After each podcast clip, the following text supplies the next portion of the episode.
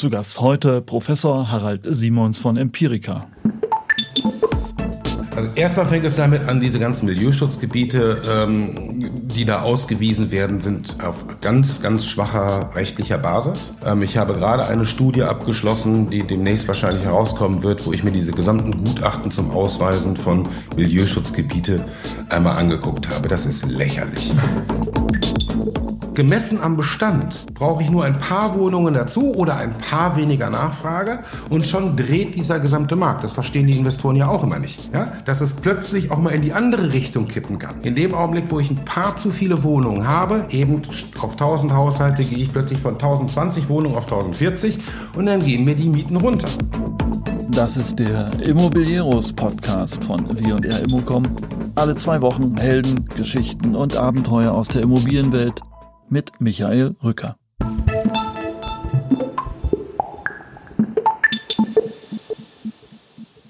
Immobilieros ist ja der Podcast von Immocom und ich habe noch einen Hinweis in eigener Sache.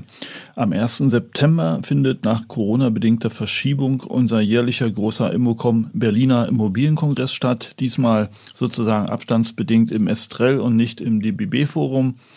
Und wir freuen uns am 9. September den ersten kleinen Kongress sozusagen vor Ort auf dem neuen BER zum Thema BER und Flughafencities machen zu können mit extrem prominenter Beteiligung. Auch nicht vergessen, am 3. September gibt es die Immocom Real Estate Mitteldeutschland den größten Immobilienkongress Ostdeutschlands in Leipzig. Informationen habe ich in die Shownotes gepackt. So, und jetzt zu Harald Simons. Professor Harald Simons ist Mitglied der Geschäftsführung der Empirica AG und einer der originellsten Köpfe in der Immobilienbranche, bekannt für starke Thesen und vor allen Dingen für Klartext. Das wiederum bringt ihm gelegentlich Gegenwind ein, aber in Zeiten wie diesen sind klare Ansagen bitter nötig, insbesondere dort, wo Ideologie und Realität so hart aufeinanderprallen wie in der Immobilienwirtschaft. In unserem jährlichen Sommergespräch rede ich mit ihm darüber, ob Wohnen tatsächlich die große Frage der Zeit ist oder ob das äh, nicht doch nur Fake News sind, warum es immer Verdrängung in Quartieren geben wird, warum Milieuschutzsatzungen sinnlos sind, ob Bauen, Bauen, Bauen wirklich hilft und, na klar, wohin die Preise in Berlin und München und überhaupt gehen. Viel Spaß mit einem wie immer gut aufgelegten Harald Simons und irgendwo bei Minute 25 einer hartnäckigen Hummel am Fenster.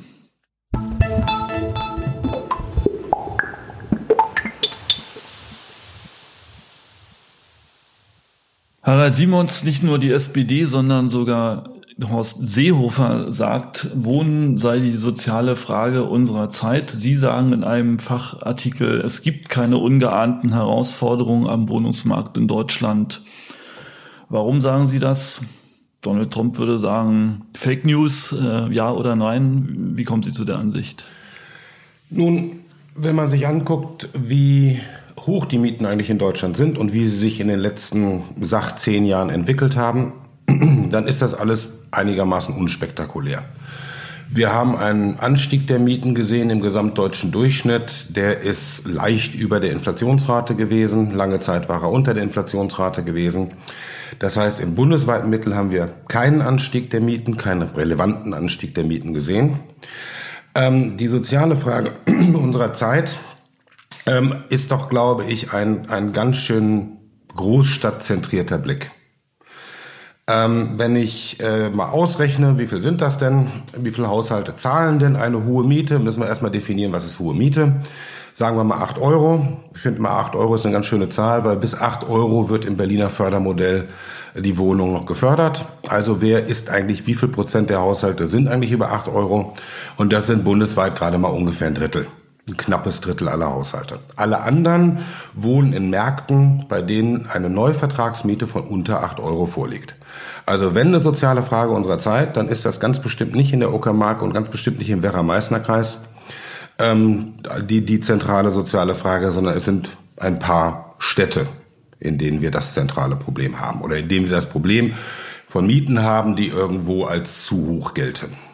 Aber am Ende ist es ungefähr ein Drittel der Bevölkerung, die überhaupt bei denen das Thema hohe Mieten bei Neuanmietung einer Wohnung überhaupt eine Rolle spielt. Aber fragt sich doch, ähm, stellt sich doch die Frage, wo ist eigentlich das Problem? Sie betonen immer wieder die steuernde Wirkung relativer Preise, ja, und sagen auch mit Anstieg des Mietniveaus sinkt die Binnenwanderung. Das heißt, äh, wir können es doch ganz einfach lösen, das Thema freier Marktpreise hoch und die Leute gehen dorthin, wo es bezahlbar ist. Naja, also was wir zumindest haben, ist bundesweit haben wir hinreichend viele Wohnungen. Wir sind jetzt bei einer Leerstandsquote von knapp fünf Prozent steigend ähm, seit geraumer Zeit. 2015, das war mal eine kurze Zeit, da gingen die Leerstände runter, aber im Prinzip haben wir in Deutschland zu viele Wohnungen und nicht zu wenig. Eine fünfprozentige Leerstandsquote, die wir jetzt ungefähr haben dürften, ist schon durchaus ein Wort. Was wir natürlich haben, ist, ähm, die sind natürlich nicht da, die Wohnungen, wo die Menschen halt gerne wohnen wollen. Ähm, sondern sie wollen natürlich alle irgendwie im Kreuzberg oder im Glockenbachviertel in München wohnen. Und da haben wir dann entsprechend die hohen Preise. Aber wir sind in einer völlig anderen Situation ähm, als, sagen wir mal, in den 50er, 60er Jahren in Westdeutschland oder auch in Ostdeutschland, wo wir flächendeckende Knappheiten haben. Tatsächlich haben wir genügend Wohnungen in Deutschland. Wir haben Leerstände, nennenswerte Leerstände in Deutschland. Und da ist natürlich schon die Frage, ob man immer nur auf die Angebotsseite gehen will. Das macht die Politik. Die sagt, da wo wir eine starke Nachfrage haben, da müssen wir weiter bauen, bauen, bauen. Und ich sage, naja, wir haben ja woanders ja auch noch Leerstände. Und wenn das Preisdifferenzial, also die relativen Preise, dann eben zwischen, sagen wir, der Uckermark und Berlin zu hoch wird, dann geht man eben auch wieder in die Uckermark beziehungsweise bleibt von vornherein dort. Oder sucht sich andere Ausweichstätte, das wäre dann irgendwie Eberswalde. Ja, und die haben ja in der Zwischenzeit auch Züge. Das heißt, was wir sehen ist, ähm, die relativen Preise lösen das Problem. Sie werden es auch lösen. Das heißt, ja, wir werden niemals in Berlin oder in München so hohe Mieten sehen, äh, wie wir sie in London haben, weil man eben in Deutschland Ausweichmöglichkeiten hat. Das heißt, Politik muss einfach stillhalten. Das wird sie nicht können. Dazu ist der politische Druck zu groß und vor allen Dingen wohnen natürlich in diesen, ne, diese 30 Prozent der Haushalte, die von, die in Märkten mit hohen Mieten sind, das sind natürlich die Meinungsführer. Ja, und die haben einen stärkeren Einfluss. Ich meine, 90 Prozent aller deutschen Journalisten wohnen in teuren Städten. Und das wird auch immer so bleiben. Ja, aber es ist doch immer wieder mal ganz spannend, wenn man irgendwie mit einem Lokalredakteur einer, weiß ich nicht, des Fränkischen Tages oder so etwas redet, der fragt sich auch immer, von was redet ihr denn da eigentlich? Wir haben hier eher das Problem der Leerstände oder zumindest in den Dörfern haben wir das Problem der Leerstände. Ähm, die Politik wird reagieren müssen. Ich sehe immer die Gefahr da drin, dass sie eben zu stark reagiert. Denn was wir natürlich haben ist, wenn jetzt ganz viel Geld in die Hand genommen wird, um den Neubau zu fördern, dann fehlt dieses Geld natürlich an anderer Stelle. Und es fehlt eben genau in den 70 Prozent aller, also in den Regionen, in denen 70 Prozent der Haushalte wohnen, die gar kein Wohnungsversorgungsproblem haben. Das ist eine Umverteilung aus diesen Abwanderungsregionen oder aus diesen Regionen mit unproblematischen Wohnungsmärkten in die hippen Städte. Ich frage mich immer, die große Forderung lautet ja, bezahlbares Wohnen muss her. Was ist das bezahlbares Wohnen? Tja, weiß kein Mensch. Es gibt immer diese berühmte Zahl von 30 Prozent. Äh, darüber sei, darf es nicht sein, soll es nicht sein, was auch immer. Wo kommt die her, die Zahl? Keiner weiß es. Das ist, das ist eine, eine gesetzte Zahl, die irgendwie zur gefühlten Wahrheit wurde, weil sie immer im Kreis zitiert wird. Ähm, es gibt aber tatsächlich in keiner Weise irgendwo eine, eine Untersuchung dazu, die diese Grenze irgendwie gesetzt hätte. Ich halte die auch für Quatsch. Denn die Frage, äh, wie viel Geld gebe ich für ein Gut aus, ist natürlich eine Frage, die ist hoch individuell. Und der eine möchte halt unbedingt in zentralster Lage in einer hippen Großstadt wohnen und ist bereit dafür auch sehr viel mehr Geld in die Hand zu nehmen als jemand, der ganz andere Interessen hat. Also ich hätte immer schon seit Jahren würde ich gerne mal eine Untersuchung machen, wie sich die Zahlungsbereitschaften eigentlich für Wohnen unterscheiden. Und ich bin sehr sicher, wenn man also hingehen würde und sagen wir mal dem klassischen Studenten der Hauptsache zentral, ja, und im schlimmsten Falle, so habe ich das jedenfalls gemacht, als ich in London war, lieber zentral wohnen und dann habe ich mir sogar das Zimmer noch mit eingeteilt, als irgendwie auch nur fünf Kilometer weiter wegzugehen. Ja, und habe irgendwie, glaube ich, 60 Prozent meines Einkommens dafür ausgegeben. Wenn man mir das verbieten wollen würde, dann hätte man mein Lebensglück damals ruiniert. Ja, mir war es völlig egal, wo ich schlafe. Ich brauchte eine Matratze und ein Bett, aber sie musste eben genau da stehen, wo ich sie haben wollte. Und ich glaube, also diese, diese normative Idee, alle 30 Prozent, das ist wieder mal so one size fits all. Es gibt Menschen, für die ist 30 Prozent, die sind bereit, viel mehr Geld auszugeben für Wohnen. Und es gibt andere, die sind bereit, viel weniger auszugeben. Ich habe mal eine ganz tolle Erfahrung gemacht. Ähm, da war ich in Stendal. Stendal Süd ist so ein ungeliebtes Plattenbaugebiet ähm, südlich von Stendal. Das heißt Stendal Süd, hat also eigentlich mit Stendal gar nichts mehr zu tun. Das ist JWD und ist auch, glaube ich, praktisch ganz abgerissen jetzt und war eins der ersten Gebiete, in denen man reingehauen hat. Das war damals dieses Plattenbaugebiet, was für den, ähm, das Kernkraftwerk da gebaut, werden, gebaut wurde. Und da traf ich einen Typen, langhaarig, braun gebrannt. Ähm, und der kam, was weiß ich woher, aber nicht aus Stendal. Ähm, er war Surfer und äh, er tingelte mit seinem VW-Bus nonstop durch die Gegend und im Winter brauchte er eine Unterkunft.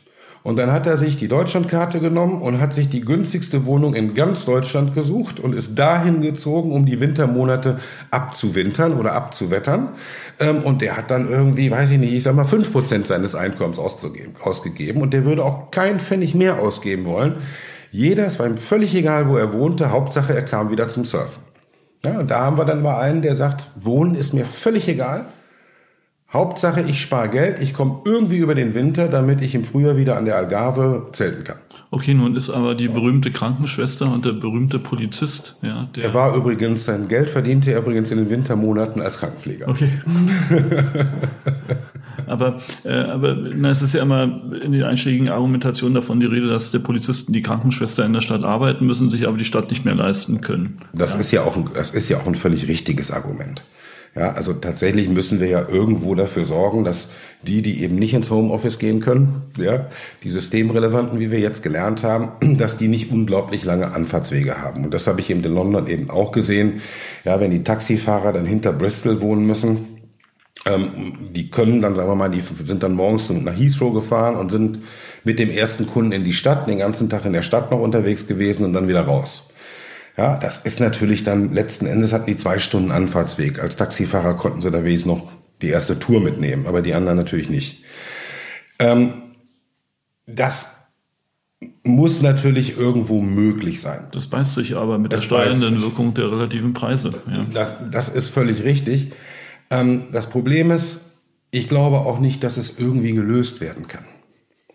Ja, was im, im Grundsatz glaube ich, diese ganzen Ansätze der Politik, ähm, das kriegen wir irgendwie hin, egal mit welcher politischen Maßnahme. Das überfordert die Politik. Die Politik verspricht Sachen, die sie nicht wird halten können. Ja, man kann natürlich irgendwo eine Sozialwohnung bauen, juhu, dann hat einer eine günstige Wohnung, ist alles wunderbar. Aber das heißt natürlich in keiner Weise, dass alle Krankenschwestern tatsächlich in der Nähe ihres Krankenhauses in München, weiß ich nicht, äh, in München Zentrum wohnen können. Das wird die Politik nicht hinbekommen. Und das ist vielleicht meine größte Sorge, dass die Politik Sachen verspricht, die Bevölkerung ihr glaubt und die Bevölkerung es aber, aber die Politik es nicht hinkriegen wird. Es wird nie machbar sein, dass alle die und eben auch der Polizist und die Krankenschwester tatsächlich in München eine Wohnung bekommen können. Aber nun gibt es ja Leute, die sich genau das ansehen und sagen, so, ja, Wohnen ist ein Grundbedürfnis, ich muss wohnen und Wohnen ist kein normales Gut, also dürfen Wohnungen keine Ware sein. Ja, muss man in Deutschland eine nicht profitorientierte, nicht gewinnorientierte Wohnungswirtschaft aufbauen? Ja, ist Verstaatlichung der, ist Verstaatlichung ein Weg? Naja, um Himmels Willen würde ich dann natürlich immer sagen. Ähm, denn alle Erfahrungen mit Verstaatlichung und insbesondere von verstaatlichten Wohnungsbeständen äh, sind nun mal schlecht. Auf Dauer ähm, klar, Verstaatlichung ist erstmal super. Ich meine, was haben wir? Wir haben eine Wohnung. Wohnungen sind hochkapitalintensiv. Wenn sie erstmal da stehen, dann stehen sie und dann können sie auch weiter vermietet werden und sie verschwinden nicht einfach vom Markt. Aber über die Jahre eben doch. Und über die Jahre zerfallen uns dann die Wohnungsbestände. Ja, wie wir in Wien beispielsweise gerade sehen. Die Wiener Wohnenbestände bröseln gerade vor sich hin.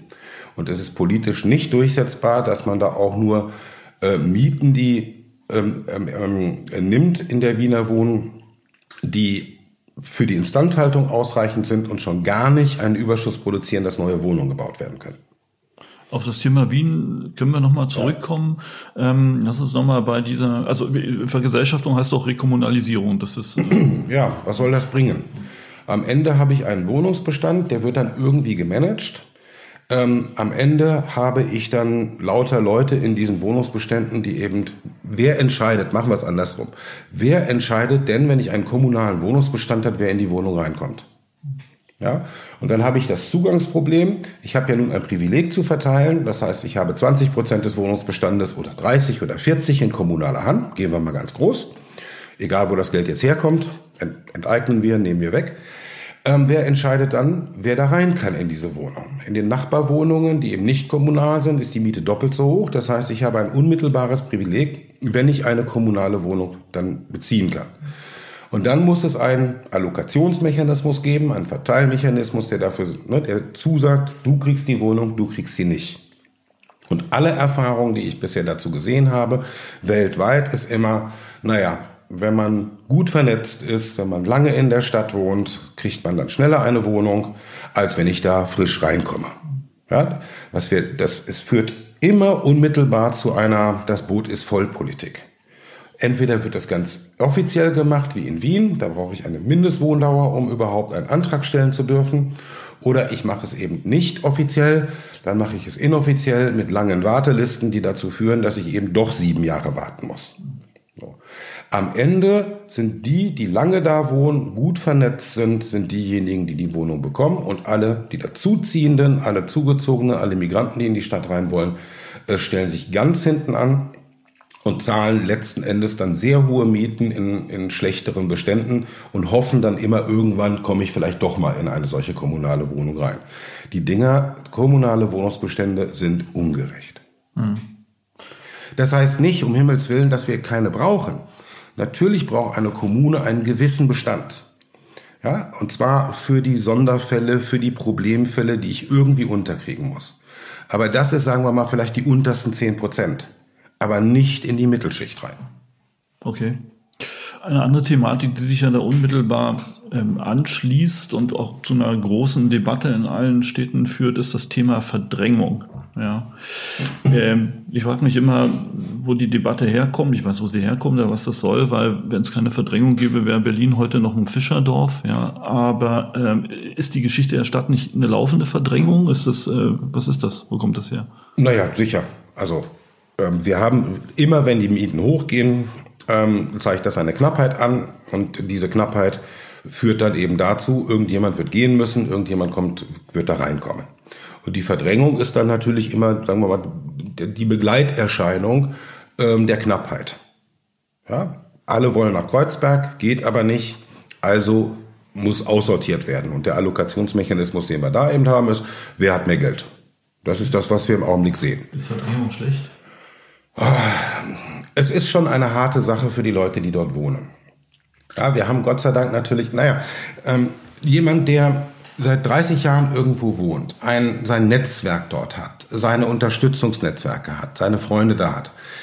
Ähm, und der muss jetzt aus dieser Wohnung aus irgendwelchen Gründen heraus. Entweder weil er rausgeklagt wird oder weil er ähm, eine größere Wohnung braucht, weil er jetzt eben, was weiß ich, geheiratet hat oder sonst irgendwas und er findet dort keine mehr, dann ist das schon eine echte Härte.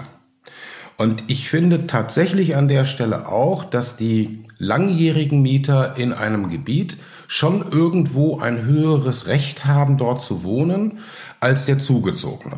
Also die Logik, die ich immer habe, ist, ich mache es mal an einem Beispiel. Ich habe einen, einen ähm, Fußballtrainer, der da irgendwie die F-Jugend trainiert in irgendeinem Stadtviertel. Ähm, und der kommt jetzt aus der Wohnung raus, der muss da raus, der muss irgendwo hinziehen und wird ersetzt durch einen Zugezogenen, der noch keine Kontakte in dieser ganzen Gegend hat, überhaupt nichts. Dann habe ich doch einen Verlust irgendwie an Sozialkapital. Der eine, der in, dieser, in diesem Netzwerk funktioniert hat, der dieses Netzwerk mitproduziert hat, der das, was eine Stadtgesellschaft ausmachte in diesem Stadtviertel, der ist jetzt raus und wurde ersetzt durch einen neuen der diese Kontakte nicht hat, der noch nicht dabei ist. Fünf, fünf Jahre später ist er integriert oder fünf Jahre später hat er das. Aber zunächst einmal habe ich schon einen Nettoverlust an dieser Stelle. Also ich sehe das Problem der Verdrängung schon. Ähm, Der Punkt ist nur, ich glaube, man kann da nicht viel gegen machen. Ja, ähm, so leid es mir tut, alle Ansätze, die man irgendwo sieht, Verdrängung zu verhindern, ist ein Bohai und am Ende kommt nichts mehr raus. Die Verdrängung findet weiterhin statt. Vielleicht kriege ich sie leicht verzögert, aber selbst das glaube ich nicht. Diese ganzen Milieuschutzsatzungen und ähnliches bringen gar nichts. Warum nicht? Also Städte wie Berlin, Leipzig, andere Städte nutzen immer schärfer das äh, Instrument Milieuschutzsatzung mhm. und äh, es wird gesagt, so, Klaus Müller, du bist jetzt geschützt vor Luxussanierung, du darfst ja nicht rausgeworfen werden. Ähm. Tut es ja nicht. Also, es fängt damit an, also erstmal fängt es damit an, diese ganzen Milieuschutzgebiete, ähm, die da ausgewiesen werden, sind auf ganz, ganz schwacher rechtlicher Basis.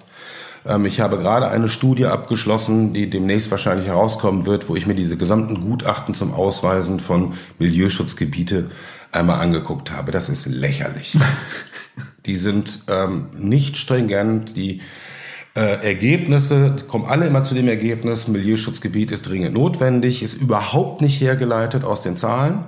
Sie widersprechen sich manchmal vollständig innerhalb der einzelnen Studie oder sie widersprechen einfach völlig jeglichen anderen Ansätzen, die in dieser Stadt dort gerade geführt werden. Ähm, wir haben, ich habe einen, einen, einen wunderbaren Fall, das ist ähm, Pankow Süd. Pankow Süd hat ein Milieuschutzgebiet ausgewiesen ähm, und ein Milieuschutzgebiet kann man immer nur ausweisen, wenn es ähm, negative städtebauliche Folgen hätte, die Verdrängung. Das heißt, es geht, das Milieuschutzgebiet, das Schlechteste daran ist eigentlich der Name, weil es suggeriert, wir schützen hier ein Milieu. Tatsächlich ist das gar nicht die Idee des Milieuschutzgebietes, ähm, sondern die Idee des Milieuschutzgebietes ist es, der sozialen Erhaltungssatzes ist es, negative städtebauliche Folgen zu verhindern. So steht es nun mal im Gesetz. Ja, es ist besonderes Städtebaurecht und nicht Mietrecht. Ähm, so, und das heißt, man muss sich immer irgendwelche städtebaulichen, negativen städtebaulichen Folgen dann aus den Fingern saugen. Und in Pankow Süd haben sie dann im, wann war das, Juli 2017, ein äh, Milieuschutzgebiet mit der Begründung, Achtung, man höre und staune, durch die Verdrängung wird, ähm, wird dort die Zahl der schulpflichtigen Kinder so weit sinken, dass die Grundschulen vor Ort nicht mehr ausgelastet sind. In Pankow Süd. Zeitgleich hat dann die, hat die, Betrieb, äh, hat die äh, Bezirksverordnetenversammlung Hilferufe an den Berliner Senat losgelassen und beschlossen, Hilfe, unsere Schulen sind total überrannt, wir wissen überhaupt nicht mehr und die Schulentwicklungsplanung sah vor, wir müssen hier die Schule, die mögliche, die auf der, also Tagesordnungspunkt eins, die Schule Trelleborgstraße soll unausgelastet sein. Tagesordnungspunkt zwei, wir müssen sie erweitern. Ja? Und da sieht man einfach, das ist völlig, diese Gutachten sind ein Witz. Ja, es ist von vornherein klar, es soll hier ein Milieuschutzgebiet hin aus politischen Gründen und dann wird irgendwas auf Papier geschrieben. Das muss möglichst dick sein und möglichst viele Zahlen, aber das ist überhaupt nicht stringent argumentiert da drin. Das ist aber Rechtsbeugung mit Ansage, oder? Äh, das halte ich für Rechtsmissbrauch. Ja, das halte ich klar für Rechtsmissbrauch, insbesondere wenn man dann eben nicht mehr so einzelne Viertel mal nimmt. So in besonderen Fällen verstehe ich ja die Logik dahinter, aber wenn ich das flächendeckend mache. Was mich aber am meisten daran ärgert, ist, ähm, dass die doch überhaupt gar keine Wirkung haben. Ja, man versucht, man versucht doch irgendwo, welche Wirkung habe ich denn? Ich habe eine Wirkung, ähm, es, es soll die Luxussanierung verhindert werden. Ja, passiert doch überhaupt nicht. Das fängt damit an, dass ich überhaupt nicht definieren kann, was ist denn überhaupt eine Luxussanierung? Das berühmte zweite Waschbecken im Bad das glaubt doch kein Mensch, dass da tatsächlich keine zwei Waschbecken entstehen. Und wenn ich tatsächlich verhindern würde, dass es zwei Waschbecken gibt, was für ein Schwachsinn ist das denn? Ich habe eine Familie, die braucht zwei Waschbecken. Und zweites Waschbecken kostet irgendwie 200 Euro an die Wand zu schrauben. Da kann ich doch nicht hingehen und sagen, aus übergeordneten Gründen müsst ihr euch leider zu viert um ein Waschbecken drängeln und Zähne putzen. Ja? Ähm, das heißt, am Ende wird doch natürlich kommt das zweite Waschbecken dahin. Natürlich kommt es dann genauso zur Verdrängung. Es geht nur alles vielleicht ein kleines bisschen langsamer. Viel entscheidender als diese, diese Milieuschutzgebiete ist ein, ein, ein, ein, sagen wir mal, ein Angebot der lokalen Politik. Wir machen ja etwas. Tatsächlich haben sie aber überhaupt keine Instrumente in der Hand. Ja, die Milieuschutzsatzungen verhindern an einer einzigen Stelle, tun sie weh, und das ist die Umwandlungsverordnung. Ja, wenn ich die Umwandlungsverordnung nicht hätte, dann ist das ganze Milieuschutzgebiet unnötig. Außer ich zeige hier, ich bin der große Zampano und ich werde hier jetzt euer Milieu schützen. Geht überhaupt nicht. Das Einzige, was ich mache, ist, ich verhindere die Kleineigentumsbildung. Ich verhindere die Aufteilung von Wohnungen. Und selbst das nicht. Denn was in dem Augenblick, was wir in Berlin sehen, ist, dass die Umwandlungen durch die Decke gehen. Ja, also man muss sich mal angucken, die Zahl der Umwandlungen, ähm, sind wir jetzt so bei 16.000 oder so etwas im Jahr, Umwandlung von Wohnungen, obwohl immer mehr Gebiete keine Umwandlung mehr stattfinden dürfen. Denn was passiert in dem Augenblick, wo ein darüber diskutiert wird, die Kölner fangen damit ja auch gerade an, über Milieuschutzgebiete diskutiert werden, rennen alle los und teilen auf. Ja, und was wir in Berlin gesehen haben, ist halt die Zahl der Umwandlungen ist so von 3.000 bis 4.000 im Jahr, Ende der Nullerjahre auf 16.000 gestiegen ähm, aber Wirkung null. Das heißt, die Zahl der verkauften um, umgewandelten Wohnungen ist übrigens konstant bei 4000 geblieben. Das heißt, das sind reine Umwandlungen auf Vorrat, die ich da gehabt habe. Ähm, auch das also funktioniert nicht. Also die Hauseigentümer sind einfach schlauer. In dem Augenblick, wo irgendwo das Wort Milieuschutzsatzung fällt, rennt jeder los und wandelt ganz schnell schon mal auf Vorrat um. Na gut, Berlin versucht jetzt mit einem Umwandlungsverbot dagegen zu steuern, ist in der Diskussion. Ja, ja also deswegen gehe ich auch davon aus, dass alle rennen und jetzt noch schnell umwandeln. Das kann ich auch nur jedem empfehlen. Aber wenn das Umwandlungsgebiet, äh, äh die, das Verbot dann da ist, dann ist ja alles im Griff. Oder? Ja, auch, äh, also das ist wieder mal ein scharfer Markteingriff und der Markt wird wird auch lernen, wie man dann damit umgeht. Es wird irgendeine Umgehungstatbestand wird möglich sein. Ja, dann ist das eben, ich weiß es nicht, da werden sich ein paar schlaue Juristen daran setzen und die werden dann irgendwelche Erbbau, keine Ahnung, irgendwas, was da steht da nicht mehr Eigentumswohnung drauf, aber letzten Endes ist trotzdem wieder Eigentumswohnung drin.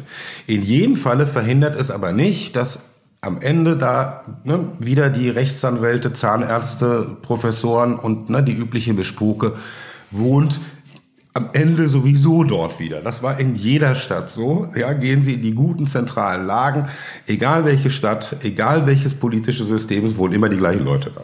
Hm.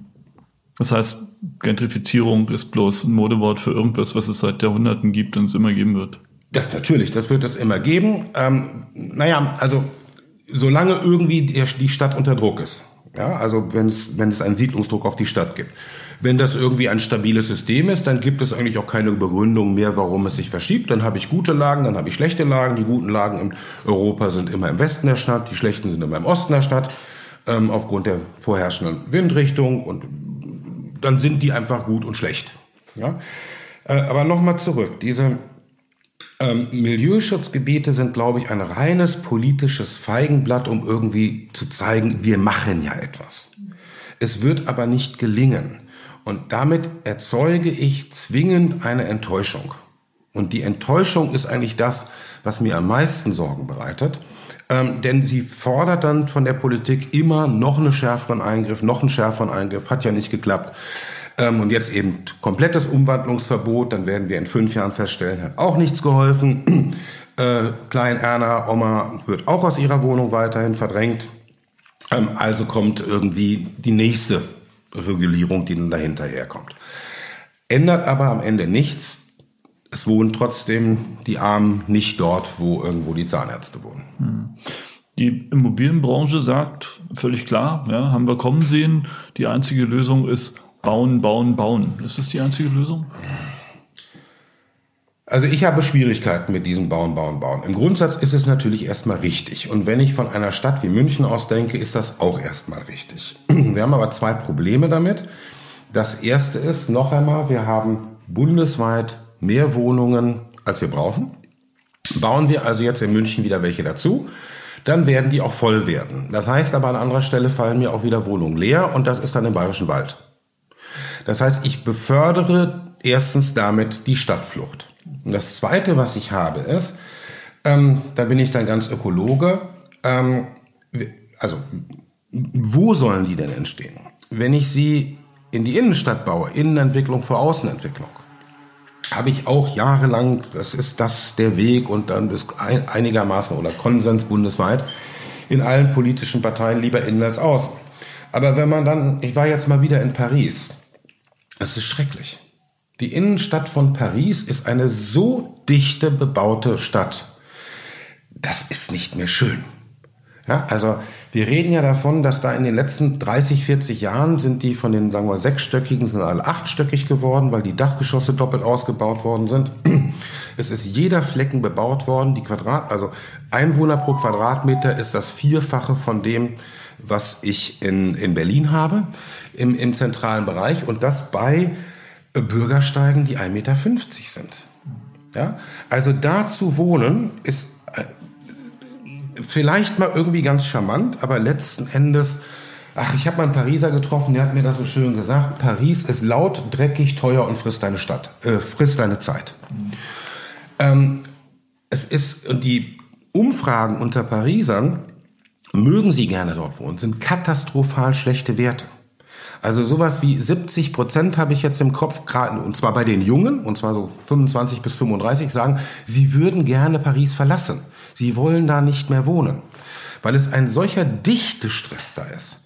Ja, also die U-Bahn, da kann es auch gerne mal passieren, dass ich vier, fünf U-Bahn nicht reinkomme. Und wenn ich in die U-Bahn reinkomme, dann muss ich mich mit allen irgendwie, dann, dann stehe ich engst gedrängt. Die Busse genau das gleiche. Alles ist proppenvoll. Ja, wenn ich, ich zu zweit spazieren gehen auf dem Bürgersteig, ist in weiten Teilen Paris nicht möglich, außer natürlich nachts um drei. Das ist doch kein Spaß. Ja? Also Harald Simons, vielleicht doch nochmal zusammengefasst. Ich finde es verwirrend, wenn wir auf die steuernde Wirkung der relativen Preise setzen, dann äh, bekommen wir das Thema im Griff, weil die Leute nach draußen fahren und nach draußen ziehen, weil es da billiger ist. Aber dann muss der Polizist wieder eine Stunde reinfahren in die Stadt. Das wollen wir nicht.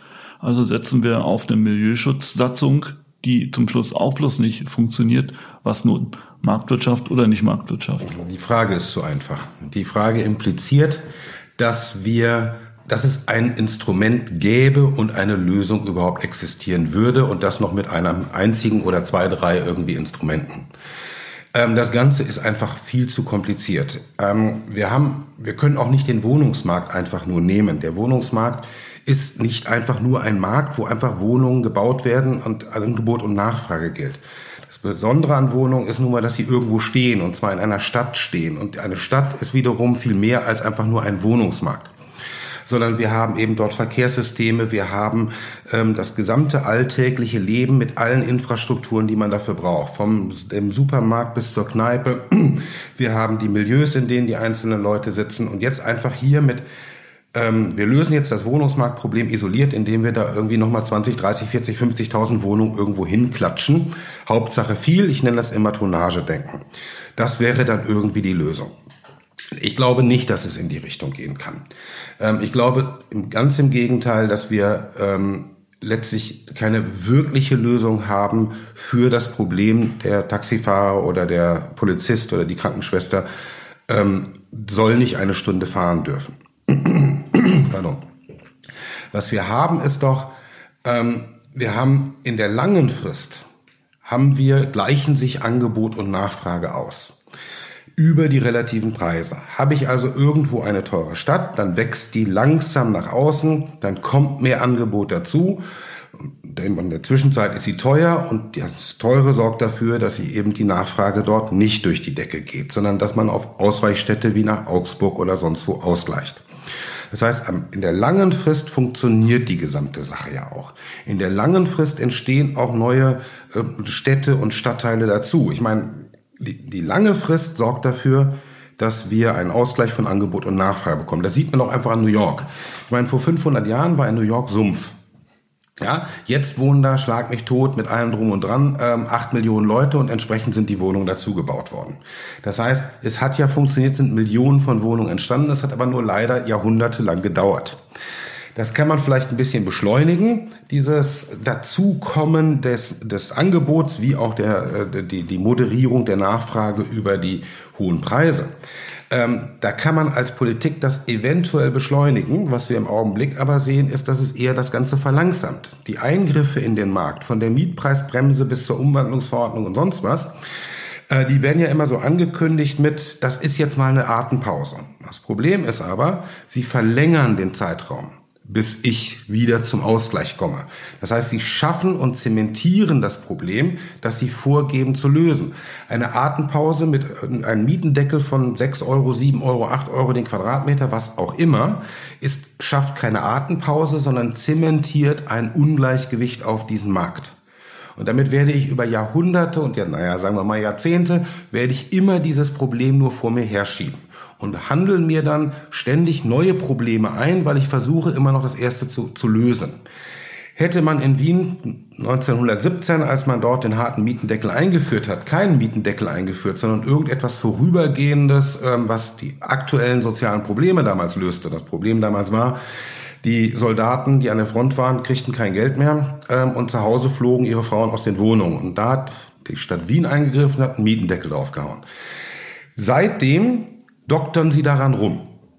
Und das Ergebnis ist, dass wir mitnichten eine Lösung haben. Nach 100 Jahren ist die Wohnraumversorgung in Wien immer noch schlechter, als wir sie aus anderen Städten kennen.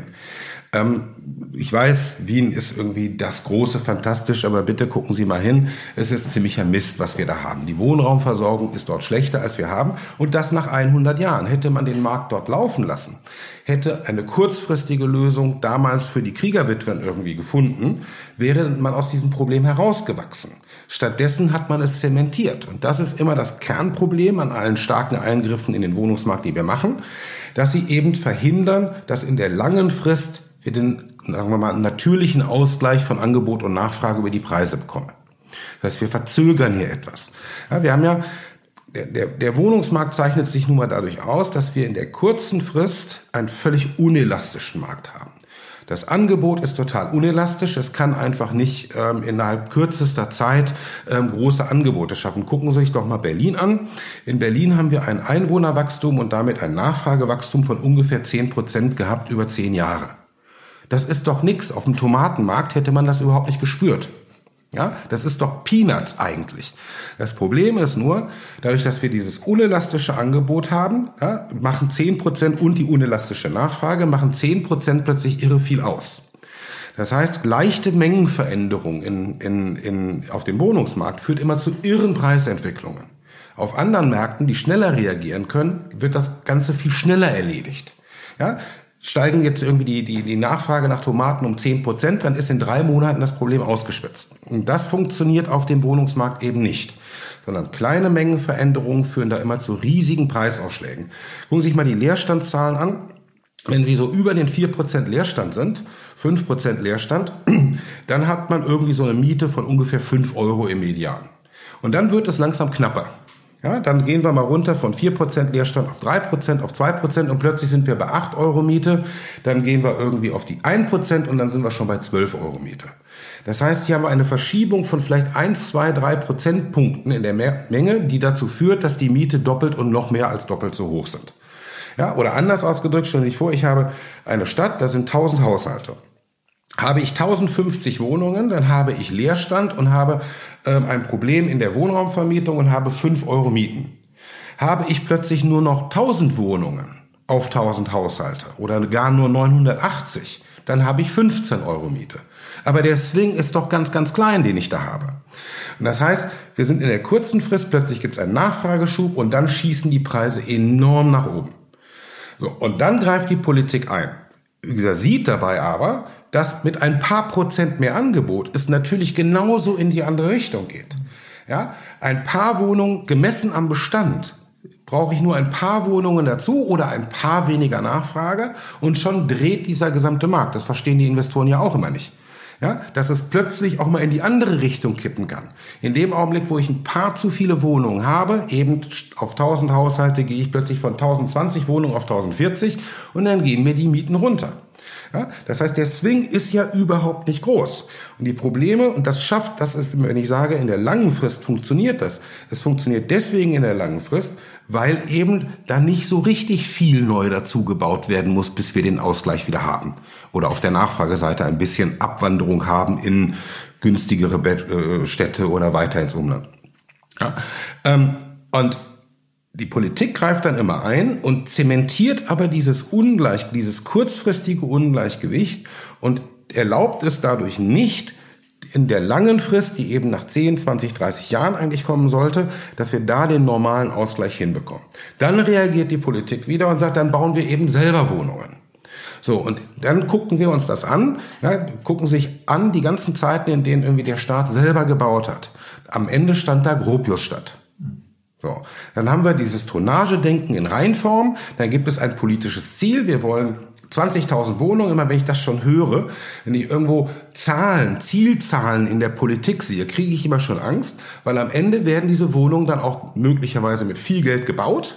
Sie sind aber schlecht. Es ist Schrott. Ja? Und alle verdienen sich eine goldene Nase, die dabei sind. Ja, ich habe neulich mit einem Küchenbauer geredet, der hat das sehr schön gesagt. Der hat dann, ähm, das war äh, ähm, in der Herrstraße in Berlin, da sind genau solche Klöpse entstanden. Und da hat er gesagt, das war die beste Zeit seines Lebens. Da hat er innerhalb von fünf Jahren eigentlich das verdient, was er in 20 Jahren machte, weil er meterte eine Küche nach der anderen darunter, immer das gleiche, immer der gleiche Kram kein bisschen Individualität drinne und kriegte aber immer den gleichen Preis dafür. Er hat überhaupt keine Kostendegression da drin. Also er hatte die Kostendegression, aber nicht im Preis. Ja? Und das ist das Ergebnis dann immer von Tonnagedenken.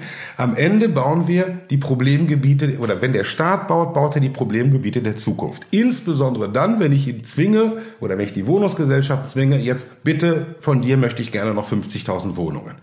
Dann werden die gebaut und da das Geld dann nicht reicht, wird immer ne, wird es billiger gebaut und billiger gebaut und billiger gebaut. Ähm, und was wir dann haben am Ende sind gut gedämmte Häuser, die irgendwie die ganzen Standards erfüllen, aber alles das, was Spaß macht beim Wohnen, Individualität, Bodentiefe, Fenster, Licht, ist dann alles nicht mehr wichtig. Hauptsache rotes Band durchgeschnitten und ich habe wieder tausend Wohnungen. Also eine staatliche Lösung vom Bauern um Himmels Willen, es wird einförmig. Apropos rotes Band durchgeschnitten, jetzt wechseln wir mal die Perspektive. Sie sind der regierende Bürgermeister von Berlin. Was würden Sie machen eigentlich, wenn Sie die Ahnung hätten, die Sie jetzt haben als Analyst? Ja, und dann auch volle Macht, der wohlwollende Diktator. Genau. ja. Aber der ähm, Große, ich glaube, wir hatten das von einem Jahr. Genau, genau, der, der, der, der berühmte wohlwollende Diktator. ähm, am Ende muss ich darüber reden, über das Problem, ich muss alles Mögliche ankündigen. Ähm, ich muss den großen Zampano machen, aber am Ende möglichst wenig eigentlich selber machen, sondern nur so tun, als würde man was machen. Also die Revolution ankündigen und aber ganz klein kariert nur umsetzen. Das Entscheidende ist, ich darf nicht den Mechanismus, den langfristigen Marktmechanismus auseinandersetzen, also, auseinanderhebeln, sondern ich muss den Anreiz lassen, zu bauen, in, aus jeder kleinen Ecke noch irgendwas dazu zu kriegen, als auch den Anreiz zu lassen, hm, in einer anderen Stadt ist doch auch schön, da kannst du auch hinziehen. Also ich darf den langfristigen, die langfristigen Elastizitäten bloß nicht kaputt machen, auch wenn aktuell der Druck aufgrund der kurzfristigen starken Auswirkungen auf die Preise hoch ist. Das, das, ist, das ist das Dilemma, in dem die Politik steht. Ich verstehe sie ähm, und man wird natürlich reagieren müssen, aber ich sage besser nur mit vielen Worten aber nicht mit harten Eingriffen. Knallharte Marktwirtschaft mit lächelndem Eintlitz sozusagen. Letzten Endes ja. Ähm, es ist ehrlich gesagt, wenn man sich lange mit dem Wohnungsmarkt beschäftigt, auch eine ganz schön ernüchternde Sache, weil es gibt einfach die tolle Lösung nicht. Ja, und schon gar nicht darf ich den Wohnungsmarkt auch noch isoliert von allen anderen Sachen betrachten. Also wenn ich hingehe und baue eben wieder Wohnungen und baue wieder die großen Sozialwohnungsblöcke, die dann irgendwann kommen werden, dann habe ich mir das nächste soziale Stadtgebiet gebaut. Die armen Leute, die da wohnen, kommen da auch nie wieder raus. Dann haben wir die ganzen Probleme mit der Ansteckung. Ähm, ne? also kommst du aus einem schlechten Gebiet, ähm, lernst du auch nicht mehr, lernen deine Kinder auch nichts mehr richtig in der Schule. Ne? Das geht dann ja immer so weiter. Am Anfang dieses Ungleichgewicht, wenn ich hart eingreife in die Preise, drückt sich irgendwo raus. Ja, es, also, es ist immer wieder der Versuch der Quadratur des Kreises. Das funktioniert einfach nicht. Wenn ich eingreife in den Markt, habe ich ein Ungleichgewicht. Dann findet der Markt entweder seinen halblegalen oder illegalen Weg daraus. Und wenn es, wenn es nicht gelingt, reguliere ich immer hinterher.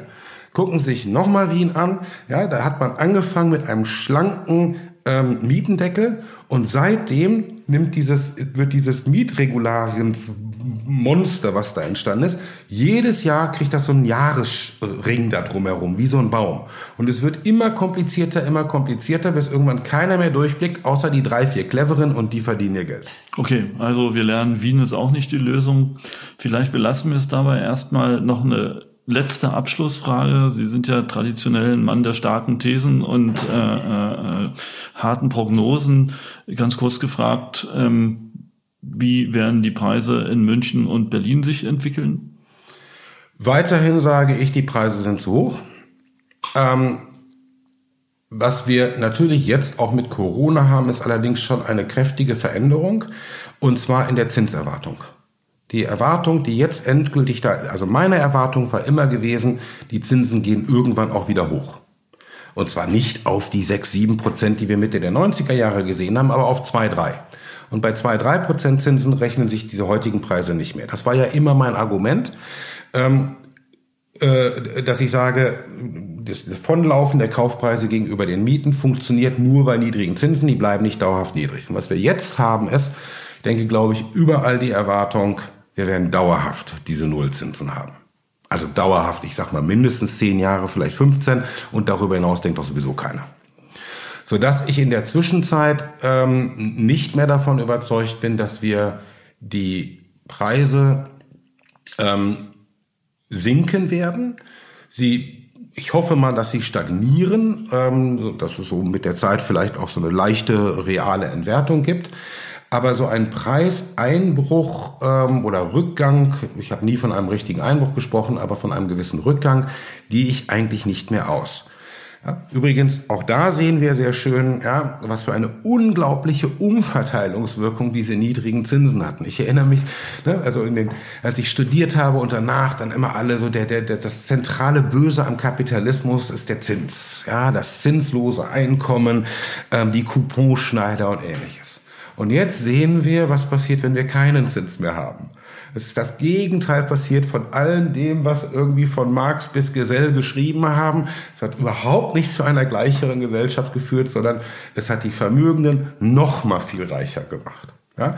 Ähm, also wieder mal so ein, so ein Lehrbuchbeispiel dafür, wo ne, jetzt bieten wir den Zins und dann wird alles super und das Ergebnis war genau das Gegenteil ist herausgegangen. Wir haben eine ist doch eine perverse Umverteilung gehabt, die wir in den letzten zehn Jahren gesehen haben. Eine Verdopplung der Preise aufgrund der niedrigen Zinsen. Ja, und das Ganze äh, ne, wieder so, das war, ich meine, sind politische Zinsen, die wir da sehen. Ich kenne das Argument, ja, wir haben so viel Kapitalangebot, da ist ja auch was dran, aber die Nullzinsen sind es auch nicht. Das ist ein politischer Zins, den wir haben. Auch hier mit guten Motiven eingegriffen worden und das Ergebnis war Mist. Also, ich fürchte mal, die Welt wird weiter ungleich bleiben in den Städten und in den Vermögen. Äh, Professor Harald Simons, danke für das Gespräch und da denken wir jetzt mal drüber nach, über all das. Vielen Dank. Tschüss. Tschüss.